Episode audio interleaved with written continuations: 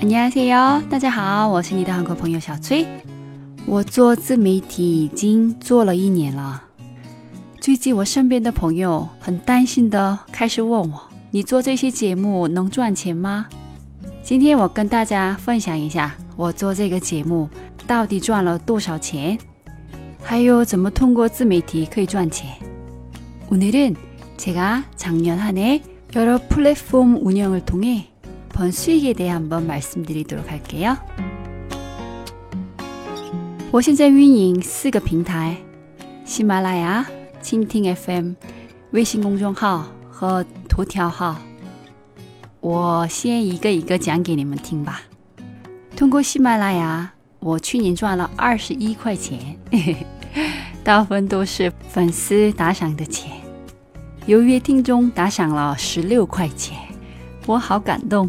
感谢所有打赏给我的听众朋友们。我好奇通过广告能赚多少，所以我在后台加了贴片广告，每个月的收入不到五毛钱。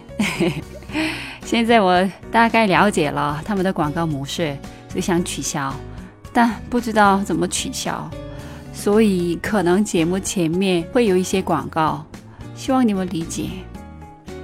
倾听的话，虽然一百句旅游韩语有一百二十多万的点击率，而且平台给了五颗星的好评，但是没有一分钱收入。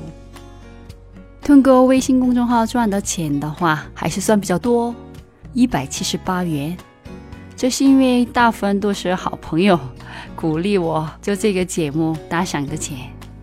头条号里，我会把一些公众号的文章通过今日头条进行转载。头条号的新闻阅读量一共是两万七千，收入是一共一块七毛。但你们不要误会，做这些平台就赚不了钱。其实通过这些平台赚钱的人还是挺多的，赚钱赚的也不少。那这些人是怎么赚钱的呢？第一，他们通过广告赚钱，有两种广告模式，一个就像喜马拉雅贴片一样，直接加硬广；另外一种是在你的节目或者文章中帮企业植入软广告。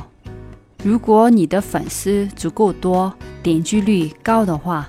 广告收入就不少了。我偶尔在文章里推荐好用的产品，但我不拿广告费。如果好公司让我帮他们推广，然后给我广告费，那我愿意，但这种可能性很低。然后我是真心的希望把好东西推荐给大家，所以我不拿广告费。第二是出版，节目变有名了。有些人可能会出版相关的书，粉丝们可能会购买。以前很多韩国人的梦想就是自己出一本书，这种情况下做节目也是一个好选择。第三是上课、外语等很多教育相关的节目，通过节目可以组织线上线下的课程，网络课程多一点。免费节目算是试听的初级班，对个人来说，做线上免费的节目是一个好的招生方式。不想在大的培训机构上班的个人老师可以试试这个方法。只是我对长期规范的培训不太感兴趣，感觉不到太多乐趣，所以我就暂时 pass 掉了。第四是演讲，主播一旦有名气，大学或者一些企业会邀请你去给他们的学生和员工演讲。当然，这些机会主要还是集中在大城市。第五是收费节目，我最感兴趣的就是收费节目，但这是不是你想做就可以做的？平台同意才可以做，他们的要求还是比较高。为什么我对这块感兴趣呢？是因为很多人不太珍惜免费的节目，学的不认真。但对我来说，不管是准备免费的节目还是收费的节目，我都是很认真的。所以以后有机会，我想做啊两个收费的节目，一个是生活韩语，还有另外一个是用伊眼菌制作的天然用品。如果能做，收费不会太高。不知道以后有没有机会，看缘分吧。第六是打赏，这是粉丝给的，不是你能决定的。第七是其他合作机会，虽然我做这个节目的时间不长，粉丝也并不多，但已经几个机构跟我联系说有合作的意向。我的性格比较随意，不想只做一个项目。所以没有答应人家。这段时间我很享受准备这些节目的过程，但以后有机会或者到时间了想定下来做事情的话，也可以考虑合作。那你们可能会好奇，我为什么这么认真的做这些不赚钱的节目呢？在中国，用中文讲韩国的人不多。而且用汉语讲韩国的韩国人的话就更少了，所以对韩国的误解和偏见太多太多。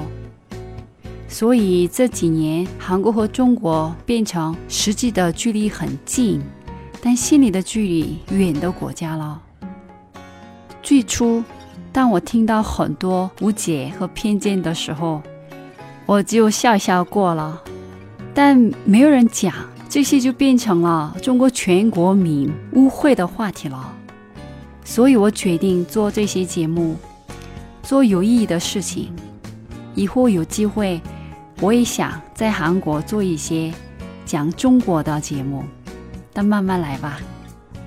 近期我会讲连我喜欢的主持人孟非都误会的对韩国的误解吧，还有。我本人对天然环保、健康很感兴趣，而且我认识的很多中国朋友们也对这些很感兴趣。但在国内相关的有用的内容不多，所以我想把益菌等的简单又实用的健康天然生活方式分享给大家。老了，万一我自己一个人健康，身边都没有朋友陪着，那有什么意思呢？